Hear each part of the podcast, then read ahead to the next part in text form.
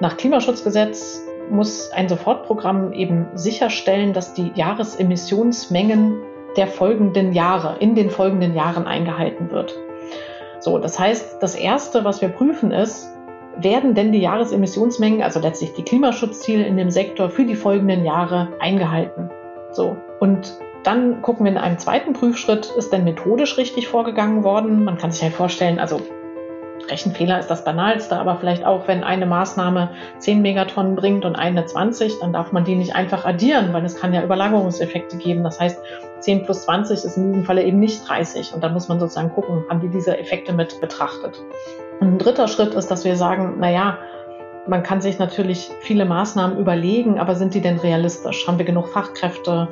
Ist überhaupt das Finanzvolumen da? Gerade wenn man an die BEG-Förderung denkt, dann sind da einfach sehr viele Milliarden, die dahinter stehen. Sind die überhaupt vorhanden?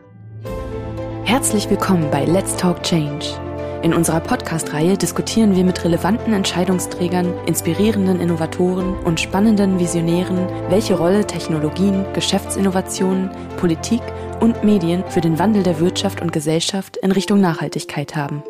Mein Name ist David Wortmann. Wir sind nun wieder zurück aus unserer Podcast-Sommerpause. Ruhig war der Sommer klima- und energiepolitisch überhaupt nicht. Inzwischen liegt auch der Prüfbericht des Expertenrates für Klimafragen zu den Sofortprogrammen der Bundesregierung im Gebäude- und Verkehrssektor vor. Deshalb habe ich mich mit der stellvertretenden Vorsitzenden des Expertenrats, Brigitte Knopf, verabredet. Brigitte Knopf legt offen, wie groß die Defizite der Bundesregierung im Gebäude- und Verkehrsbereich noch sind was genau der Expertenrat für Klimafragen untersucht hat und gibt uns Hintergründe, warum das Verkehrsministerium aus der Sicht des Rates schlicht das Thema verfehlt hat. Viel Spaß bei dieser Episode von Let's Talk Change. Brigitte Knopf, grüß dich. Wir haben dich hier zum zweiten Mal in diesem Jahr in unserem Let's Talk Change Podcast und eröffnen mit dir gleich unsere Reihe nach der Sommerpause. Wie geht's dir denn? Ja, hallo David. Danke. Ich freue mich auch, das zweite Mal hier zu sein. Ja, war viel los die letzten Wochen und ähm, letzte Woche mit dem Abschluss des Berichts für den Expertenrat. Also das war nochmal viel los. Eine richtige Sommerpause hattest du nicht und genau über diesen Expertenratsbericht wollen wir jetzt auch mit dir sprechen, denn du bist die stellvertretende Vorsitzende des Expertenrates für Klimaschutzfragen der Bundesregierung und ihr habt jetzt einen Bericht vorgelegt. Sag doch mal ganz kurz nochmal als Erinnerung, was ist hier euer Mandat und wer seid ihr? Genau, wir sind der sogenannte Expertenrat für Klimafragen. Wir sind fünf Leute.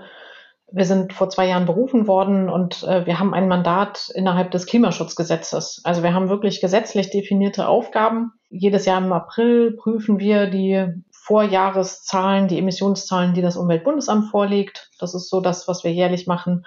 Und wenn eben ein oder mehrere Sektoren ihre Ziele überschreiten, die Sektorziele, die im Klimaschutzgesetz festgelegt sind, wenn die überschritten werden, muss ein Ministerium ein Sofortprogramm vorlegen und das prüfen wir dann. Und das war dieses Jahr der Fall.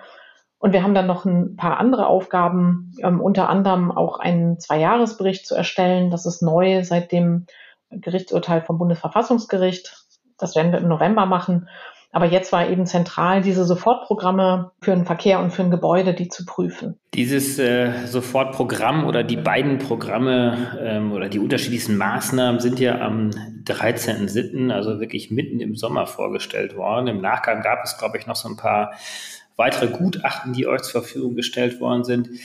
Fangen wir doch damit einfach mal gleich an. Also so ein richtiges Sofortprogramm ist doch gar nicht vorgelegt worden von der Bundesregierung, oder? Das, man muss schon unterscheiden. Also zum einen, dass das immer im Sommer kommt, liegt daran, dass gesagt wurde, drei Monate nachdem wir die Emissionszahlen geprüft haben, die hatten wir halt am 13. April geprüft, drei Monate spätestens danach müssen die Ministerien diese Sofortprogramme vorlegen.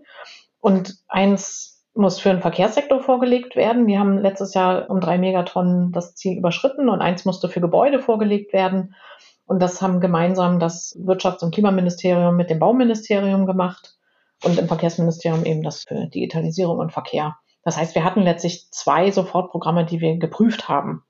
Und die sind halt sehr unterschiedlich, um es mal so zu sagen. Da schreiben wir gleich auch nochmal ein, aber ich wollte mal auf diesen Umstand zurückkommen, wenn ich das jetzt vielleicht komplett falsch abgespeichert hatte, aber Eigentlich war doch die Erwartung da, dass es wirklich ein gemeinsames Auftreten gibt der Bundesministerien, dass es abgestimmte Maßnahmen gibt. Da wurde doch irgendwie so kurz vorher das doch mal einkassiert. Dann gab es Staatssekretärsrunden, die dann auch dann zu dem Schluss kamen, dass man ja eigentlich noch nicht so richtig was hat. Und dann wurde eigentlich dann heute die Polter am 13.07. dann doch noch was irgendwie vorgestellt. Aber eigentlich haben die Ministerien das ja so ein bisschen unabhängig voneinander dann präsentiert. Ähm, also der Eindruck ist zumindest nicht entstanden, dass hier großartig im Vorfeld ähm, viele Absprachen, zumindest jetzt zwischen diesen beiden Ministerien, ähm, also dem Bauministerium und dem Verkehrsministerium gegeben hätte. Also es ist in der Tat so, es stand ja schon im Koalitionsvertrag sozusagen das Versprechen, ein großes Klimaschutz-Sofortprogramm vorzulegen. Das ist so ein Wortungeheuer, Wortungetüm, das ist dann unterteilt worden bei der Eröffnungsbilanz durch Robert Habeck in ein Oster- und Sommerpaket. Und da war eigentlich immer das Ziel, wirklich ein gesamtumfassendes Programm vorzulegen, was alle Sektoren adressiert. Und eigentlich, und das wurde uns auch als Expertenrat so vermittelt, war schon die Idee, falls es in dem Jahr Sofortprogramme geben sollte, man wusste ja damals im Februar, März noch nicht, ob ein Sektor überschritten hat seine Jahresziele, also falls es so ein Sofortprogramm geben sollte oder geben muss, dass man das in diesem großen Paket mit abfrühstückt. Also dass man dieses große Klimaschutz-Sofortprogramm vorlegt und damit endlich wieder gesamt auf den Zielpfad kommt und eben auch mögliche Zielverfehlungen sozusagen durch die Sofortprogramme damit einfängt. Das war tatsächlich das Ziel. Es sind ja auch ein paar oder ein, zwei Entwürfe bekannt geworden. Also sozusagen man, von einem 100-Seiten-Papier war immer wieder die Rede. Aber es scheint dann tatsächlich in letzter ich will nicht sagen letzter Minute, aber in den letzten Wochen eben keine Einigung mehr gegeben zu haben, so dass dann aber trotzdem natürlich eine Art Pflicht bestand, eine gesetzliche Pflicht, bis zu diesem 13.07. was vorzulegen. Und meine Interpretation ist, dass für den Gebäudesektor, dass die Ministerien sich zusammengesetzt haben und mehr oder weniger den Großteil ihres Gesamtpaketes für den Gebäudesektor vorgelegt haben. Deswegen ist das auch ein doch relativ umfangreiches Paket geworden. Während im Verkehrssektor hat man das ein bisschen anders interpretiert und hat ein kleines Paket vorgelegt. Und ja, so haben wir jetzt diese zwei sehr unterschiedlichen Programme. Und es wurde ja auch schon aus der Regierung angekündigt, Robert Habeck hat gesagt, naja, mal gucken, wir müssen dann eigentlich im September, müssen wir nun endlich dieses große Klimaschutz-Sofortprogramm vorlegen. Also was früher mal Sommerpaket hieß, heißt dann wahrscheinlich jetzt Herbstpaket. Also mal gucken, ob das wirklich noch kommt. So, was habt ihr denn jetzt genau geprüft? Ihr habt ja gewisse Prüfaufträge, ich glaube drei an der Zahl. Ähm, und dann gehen wir mal vielleicht mal stückweise mal vor und gucken uns erstmal den Gebäudesektor danach den Verkehrssektor an. Aber was habt ihr denn geprüft? Genau, es ist gar nicht so, dass wir bestimmte Aufträge haben, sondern es steht äh, sozusagen, wir, wir sollen eine Prüfung vornehmen und schon das ist sozusagen offen und wir haben uns ein, eine eigene Prüfung überlegt. Wonach gucken wir?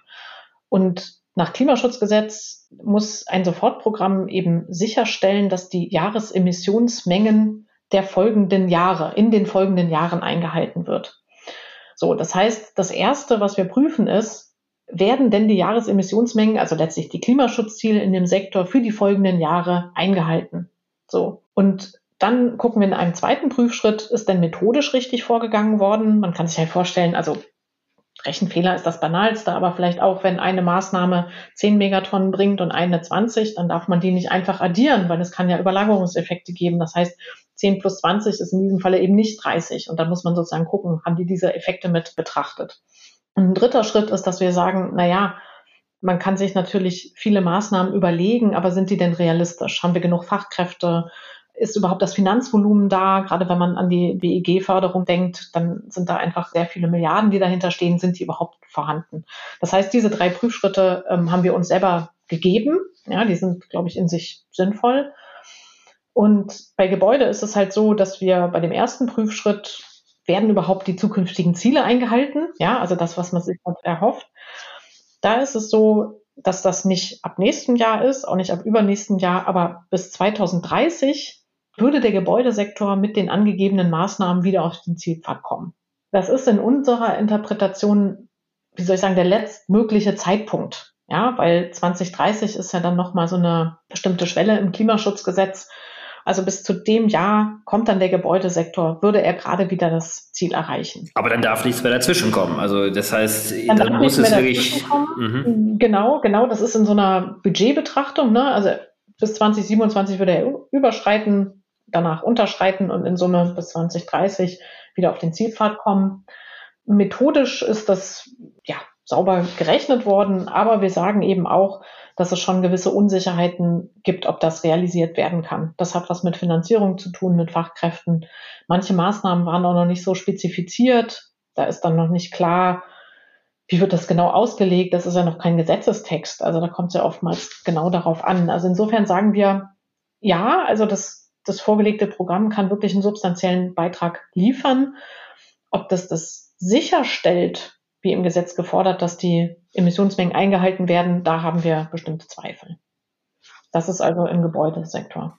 Gut, aber vielleicht das noch ein bisschen mal in Zahlen festzumachen. Also wie viele Maßnahmen sind denn insgesamt vorgeschlagen worden? Wie viele Tonnen, über wie viele Tonnen reden wir denn eigentlich hier an CO2-Minderung? Genau, also es sind insgesamt im Gebäudesektor 15 Maßnahmen und davon sind 10 mit einer Minderung quantifiziert. Und dann gibt Kannst du mal so ein paar Beispiele nennen? Also ja, genau. Also, greifbarer zu machen? Es gibt letztlich drei große Blöcke, die unterteilen sich dann nochmal in kleinere Maßnahmen, aber einer davon ist das äh, Gebäudeenergiegesetz, GEG, e also mit den Effizienzvorschriften, 65-Prozent-Regel für Erneuerbare und so weiter. Ähm, das bringt so um die 40, 40 bis 50 Megatonnen insgesamt. Bundesförderung effiziente Gebäude. Das sind sozusagen dann die, die Förderprogramme, da wo es um die Milliarden geht. Das liefert auch nochmal einen großen Anteil. Und dann geht's noch optimierte Heizungssysteme. Das ist, glaube ich, mit rund 10 Megatonnen auch nochmal relativ groß. Da sind wir ein bisschen skeptisch, was die Realisierung angeht. Aber diese drei Programme zusammen liefern praktisch 90 Prozent der Emissionsminderung, die insgesamt bei 137 Megatonnen liegt. Ja, also das ist sozusagen schon ein Batzen an Minderung, der da vorgelegt wird. So, aber ähm, jetzt hast du ja vorhin schon gesagt, das ist alles so ein bisschen spitz auf Knopf jetzt ausgelegt, denn es darf nichts dazwischenkommen. Das heißt, die Wahrscheinlichkeit muss ja dann bei 100 Prozent liegen, um diese Ziele auch zu erreichen. Wie hoch rechnet ihr denn mit der Wahrscheinlichkeit, dass es alles so eintreten kann? Also wir geben keine genaue Wahrscheinlichkeit an. Genau, wir haben uns immer gefragt, was heißt denn das sicherstellen im Gesetz? Ja, das ist ja genau die Frage, muss das bei 100 Prozent liegen? Also wir haben so mit so einem Farbschema gearbeitet, so Ampelfarben. Ich glaube, das ist ganz hilfreich, weil man da einfach schon auf einen Blick sieht, wie realistisch ist es.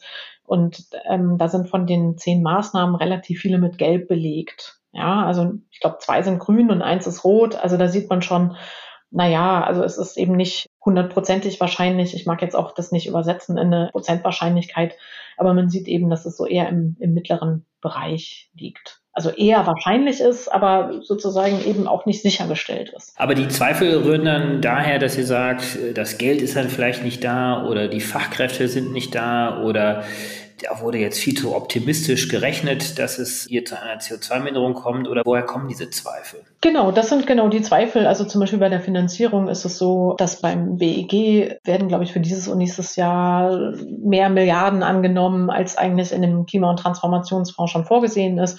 Also das sind so ein paar Indikatoren. Fachkräfte ist halt immer die Frage in der Tat.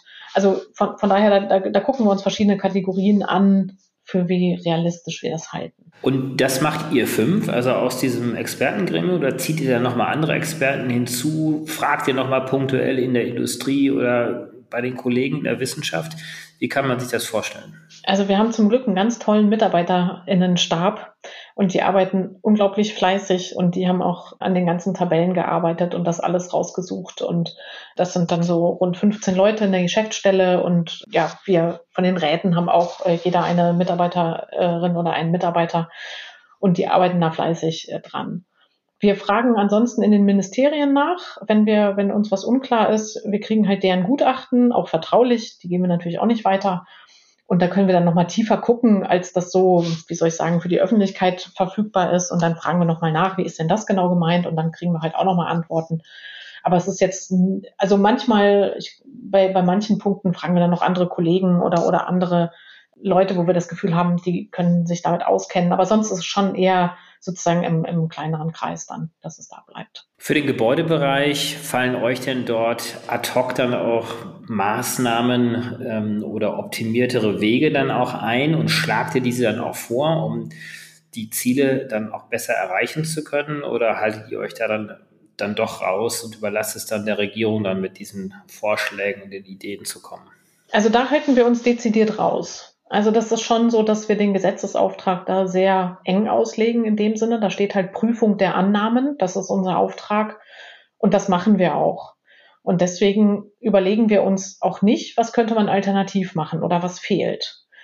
Auf jeden Fall nicht in diesem Prüfbericht. Im November werden wir wahrscheinlich mit unserem Zweijahresgutachten rauskommen. Da sind wir dann freier. Das ist ein freieres Mandat. Das soll über Maßnahmen gehen, Trends, Abschätzungen in Emissionen und so. Da können wir natürlich Vorschläge machen.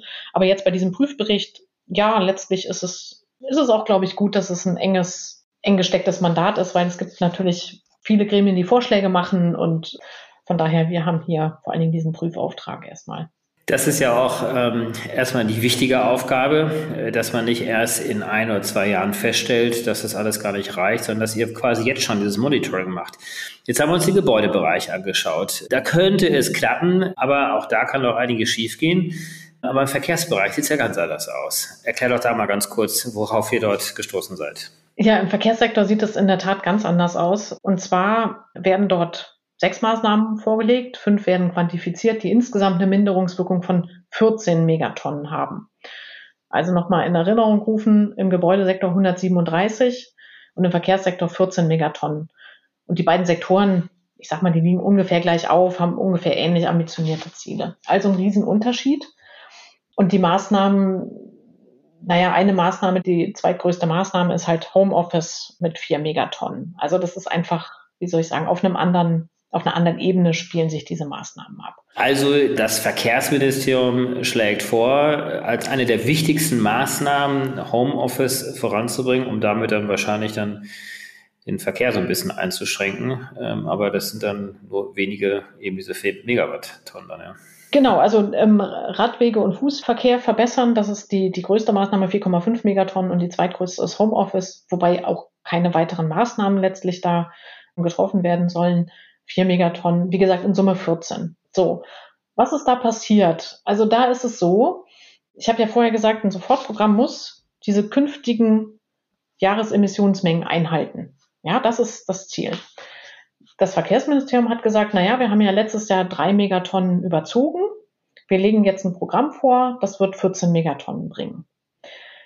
Und da, das, das habe ich auch gesagt, das ist wie bei einem Deutschaufsatz, wenn man sagt, schreibt bitte über einen Elefant und man schreibt über eine Mücke, dann steht da einfach drunter Thema verfehlt. Da kann die Mücke noch so schön aussehen.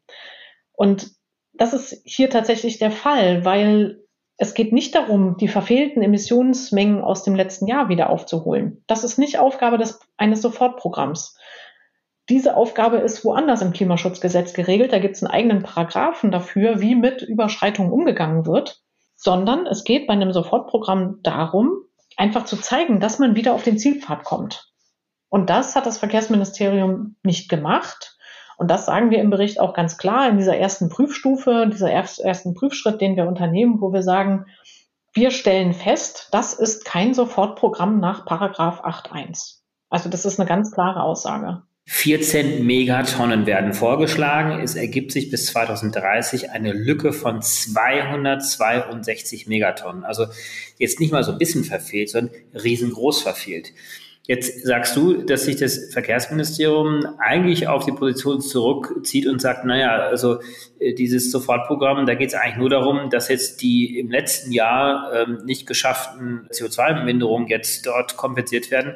Ist das ein bewusstes Missverstehen dieses Auftrages oder wie interpretierst du das? Weil man muss ja wissen, wir haben gerade darüber gesprochen, parallel dazu arbeitet ein anderes Ministerium der gleichen Bundesregierung ja auch an dem Thema und nimmt eigentlich diesen Auftrag ganz anders wahr und auf. Also, dass es bewusst ist, ist völlig klar. Sie sagen, das Verkehrsministerium sagt auch selber, das hat auch Minister Wissing in der Konferenz im Juli gesagt, als er das vorgestellt hat, na, also wie wir wieder auf den Zielpfad kommen, das soll ja das große Klimaschutz-Sofortprogramm der Bundesregierung liefern. Und insofern ist, das ist ganz bewusst so, dass man jetzt erstmal was anderes vorgelegt hat. Ich denke, in dem Gedanken daran, dass man wenigstens irgendwas vorlegt, weil wenn man gar nichts vorlegen würde, würde das sehr auffallen. Aber ich bin schon froh, dass jetzt doch klar geworden ist, dass dieses Sofortprogramm aus dem Verkehrsministerium eben überhaupt nicht den gesetzlichen Anforderungen genügt. Das ist ja wichtig. Was ist hier rechtlich an Anforderungen da und werden die eingehalten? Nein, werden sie nicht.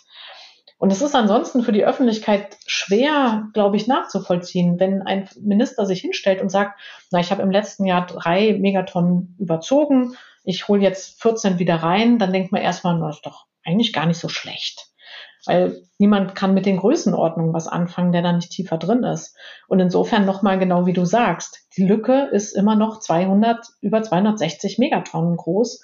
Und das hätte das Sofortprogramm liefern müssen. Also insofern ja, schon ein, ein bewusstes Missverstehen. Ein bewusstes Missverstehen und möglicherweise auch die Steilvorlage für die Diskussion, brauchen wir überhaupt Sektorziele? Also Ziele, die die einzelnen Sektoren zu erreichen haben, oder eben Ziele, die wir insgesamt in Deutschland erreichen müssen zur CO2-Minderung. Also damit kann man ja dann auch sich auf die Position stellen, wir haben es jetzt schwer im Verkehrssektor, dann soll auch die Industrie mehr machen oder der Gebäudesektor, um das über zu kompensieren. Ist das die Haltung, die dahinter steht? Ja, ich glaube schon. Das hört man ja an einigen Ecken und Enden. Also es ist ja so, dass im Koalitionsvertrag dieser ominöse Satz drin steht, dass jetzt es mehr um einen mehrjährigen Gesamtrahmen gehen soll und nicht so sehr um Sektorziele.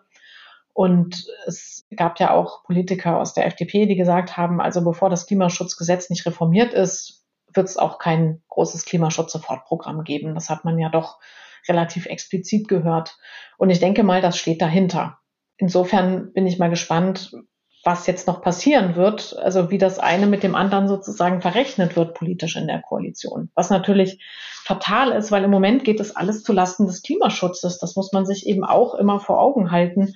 Also das ist ja keine Spielerei mit, mit Klimaschutzgesetz, sondern es geht darum, dass auch der Verkehrssektor natürlich ganz stark die Emissionen mindern muss bis 2030. Sonst werden wir die Klimaneutralität langfristig überhaupt nicht erreichen können. Klar, man kann natürlich jetzt rein naturwissenschaftlich sagen, es ist total wurscht, woher die CO2-Emissionsminderung kommt, denn CO2 ist CO2. Aber auf der anderen Seite, das wissen wir auch alle, muss wirklich alles passieren, denn wir verfehlen ja jetzt schon krachend die Ziele. Das heißt, wir können uns eigentlich nirgendwo erlauben, irgendetwas auszulassen wie zum Beispiel den Verkehrssektor. Und der zweite Punkt ist sicherlich auch die der Verantwortbarkeit. Denn wenn jetzt quasi alle zuständig sind, kann immer der eine auf den anderen die Verantwortung dann schieben und sich selber aus der Verantwortung ziehen.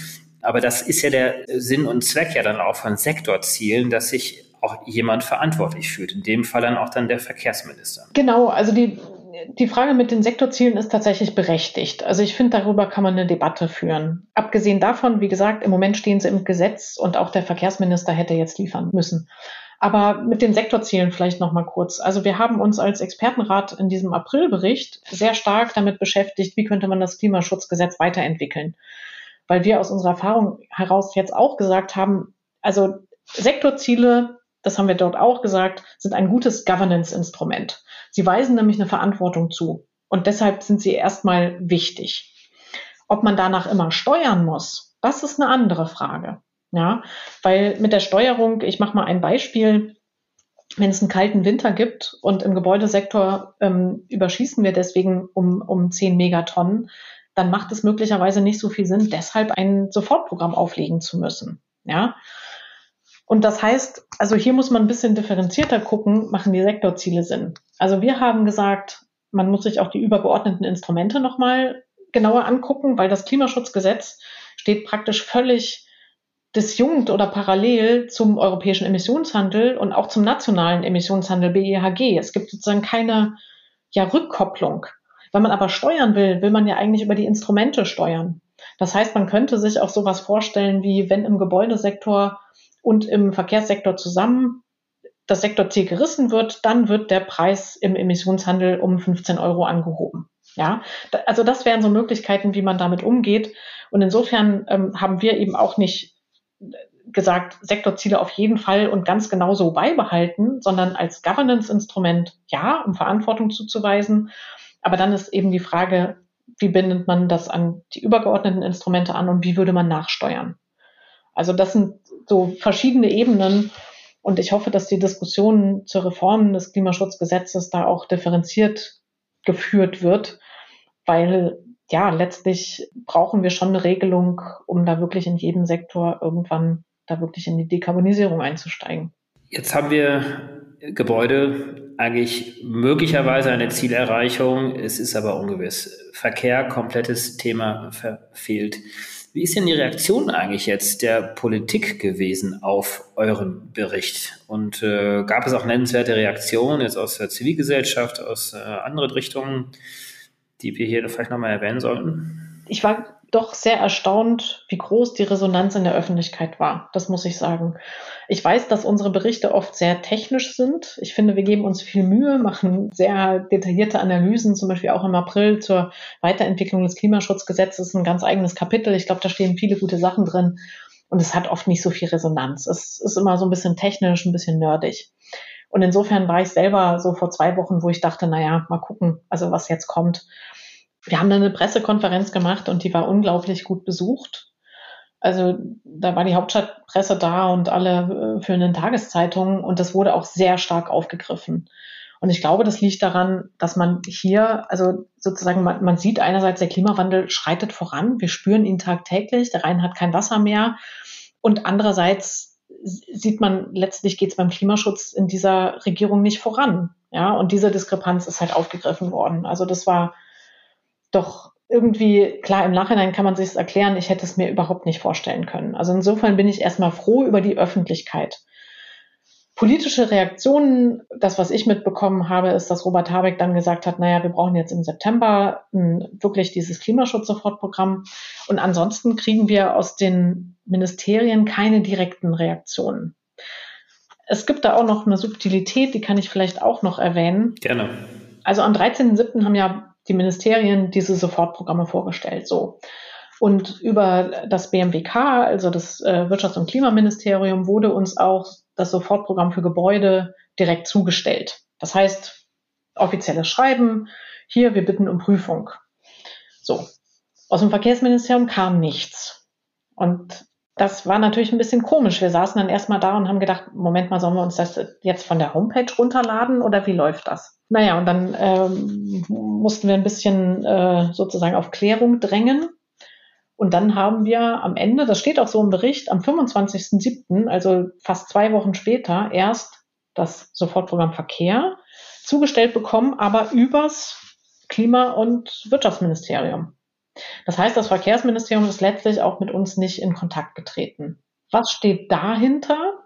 Da muss man dann genau ins Klimaschutzgesetz gucken und da gibt es tatsächlich eine Interpretationslücke. Da ist nämlich ein bisschen unklar, ob es erst eine Einigung innerhalb der Bundesregierung geben muss über die Maßnahmenprogramme und dann wird uns das zur Prüfung vorgelegt oder ob die Ministerien uns das vorlegen, wir prüfen und dann geht es sozusagen in die Abstimmung ins Kabinett. Da ist eine kleine Unsicherheit. Also das, ja, ist, glaube ich, tatsächlich der Fall. Aber ja, das sind natürlich so ein bisschen Absurditäten, die man halt mitkriegt, wenn das Gesetz ist ja noch sehr jung. Also es ist ja gerade erst mal zwei Jahre alt. Naja, also es kann sich ja kommunikativ ja auch unterschiedlich dann äh, auch auswirken, ne? weil damit gäbe es ja dann die Möglichkeit des Verkehrsministeriums ja auch zu sagen, ja, das kommt jetzt alles hier vom Wirtschafts- und Klimaschutzministerium, die haben ja auch eine koordinierende Aufgabe. Das heißt, das ist eigentlich euer Adressat für die Aufgaben, die ihr zu erfüllen habt und nicht wir einzeln als Ministerien. Also im Prinzip damit ja vielleicht auch nochmal so eine kleine Argumentations- Vorlage dafür, wir wollen insgesamt die Klimaschutzziele erreichen und ist es gar nicht so wichtig, ob die einzelnen Sektoren es tatsächlich auch alles so erreichen können. Ja, das ist jetzt eine wohlwollende Interpretation. Man kann natürlich auch sagen, man möchte Verantwortung abschieben oder abgeben. Wir haben auf jeden Fall um Klärung gebeten, auch offiziell gefragt, um Klärung gebeten, natürlich noch, ja, sowas dauert natürlich, so eine, so eine juristische Klärung letztlich. Aber wir haben es auch in unserem Bericht nochmal ganz klar angemahnt, weil letztlich wie soll ich sagen, sind wir das letzte Glied in der Kette und wir müssen da einfach an ein paar Stellen mehr Klarheit haben, wie da die Prozesse laufen innerhalb des Klimaschutzgesetzes, die, diese Verfahren. Also insofern wäre hier eine Klärung wirklich sehr wichtig. Verkehrsministerium haben wir schon festgehalten, Thema verfehlt. Die deutsche Umwelthilfe hat daraufhin gesagt, das ist für uns ein Grund zu klagen, denn das Gesetz wird nicht eingehalten. Hat die DOH hier recht und äh, siehst du eine Chance für ein erfolgreiches Klageverfahren für die DOH? Also da will ich gleich vorweg schicken, wir, also im Rat haben keinerlei juristische Expertise, ich auch überhaupt nicht. Das, was ich verstanden habe von dem, auch was andere Juristen sagen, ist, wie soll ich sagen, dass man relativ wenig einklagen kann. Man kann halt klagen darauf, dass ein Sofortprogramm vorgelegt wird. Das steht aber auch schon im Gesetz. Also insofern ist das, glaube ich, es wird ja niemand verurteilt deswegen oder, oder sowas. Das wäre ja auch absurd. Letztlich ist es ja ein politische Sache, ähm, denke ich, die sozusagen da politisch ausgetragen werden, werden muss. Solche Klagen führen natürlich immer noch mal zur Aufmerksamkeit, ja, für die Sache. Das ist, glaube ich, schon ähm, so, ein, so ein Aufhänger dann noch mal. Aber ich kann mir ehrlich gesagt nicht vorstellen, dass das irgendwas bringt. Ja, ja, ich bin da einfach ein bisschen, ein bisschen skeptisch, ob das sozusagen in der Sache was, in, in diesem Fall, ob das in der Sache was, was, was vorantreibt. Ja, was man vielleicht daran sieht, nochmal, weil wir bei den Sektorzielen waren. Also, wenn es nicht dieses explizite Datum im Klimaschutzgesetz geben würde, ja, dass man drei, dass die Ministerien drei Monate nach der Vorlage unseres Berichts was vorlegen müssen, dann hätte halt, dann wäre nichts geschehen. Und dadurch, dass es dieses feste Datum gab, das, ich glaube, das ist sehr wichtig, dass man so feste Daten hat, so wie jedes Jahr kommt die Klimakonferenz wieder und da muss man Bilanz ziehen und dann muss man was auf den Tisch legen und hier jetzt auch. Und das ist halt anders bei diesem großen Klimaschutzprogramm, was die Regierung selber sich verabredet, wo die Regierung sich zu verabredet hat. Das können die im Herbst machen, das können die auch noch im Winter machen, das können die auch im nächsten Frühjahr machen. Da gibt es sozusagen keinen, keinen expliziten Druck. Und das ist hier bei den Sofortprogrammen anders. Insofern ähm, ist es auf jeden Fall schon mal gut, dass das Thema eine Aufmerksamkeit bekommen hat. Was sind denn jetzt bei euch die nächsten Schritte? Jetzt habt ihr diesen Bericht ja vorgelegt. Im November kommen jetzt die nächsten Berichte. Wie schaut für euch das Jahr jetzt noch aus? Ja, wir sind natürlich sehr gespannt, ob dieses große Klimaschutz-Sofortprogramm noch kommt. Wenn das nämlich eins, dann gibt es in Paragraph 9, ähm, das nennt sich ein Klimaschutzprogramm. Wenn das kommt, dann müssen wir dazu auch eine Stellungnahme abgeben oder werden dazu aufgefordert, eine Stellungnahme abzugeben. Dann haben wir nochmal ordentlich zu tun. ansonsten jetzt tatsächlich das, das Jahresgutachten, ja, wo wir eigentlich nochmal einen ganz guten Status wo, wo stehen wir in Deutschland eigentlich mit der Energiewende und mit der Transformation abgeben wollen, vielleicht auch noch ein paar neue Rechnungen ähm, zeigen wollen. Also das, glaube ich, wird auch nochmal eine ganz spannende Sache. Und dann ist das ja eigentlich schon um und mehr als gut gefüllt. Und das Jahresgutachten ist wann zu erwarten? Ja, so Anfang November planen wir das im Moment. Wunderbar, Brigitte Knopf, ganz herzlichen Dank für dieses Update. Ich glaube, das war jetzt wirklich nochmal gut, ähm, hier das in der kompakten Zusammenfassung von dir nochmal dargestellt bekommen zu haben. Das soll natürlich nicht all diejenigen, die sich für Details interessieren, davon abhalten, in euer Bericht nochmal tiefer reinzuschauen. Dir ganz herzlichen Dank und wie beim letzten Mal, du hast sehr tolle Tweets, die du absetzt. Insofern kann ich auch hier nochmal auffordern, dir zu folgen. Da gibt es natürlich dann auch zwischen unserem Podcast auch immer wieder vieles von dir zu hören. Danke dir, Brigitte. Danke, David. Herzlichen Dank fürs Einschalten. Wir hoffen, dass Sie beim nächsten Mal bei Let's Talk Change wieder dabei sind. Dieser Podcast wird realisiert durch DWR ECO, einer internationalen Cleantech-Beratung für Kommunikation, Politikberatung und Geschäftsstrategien.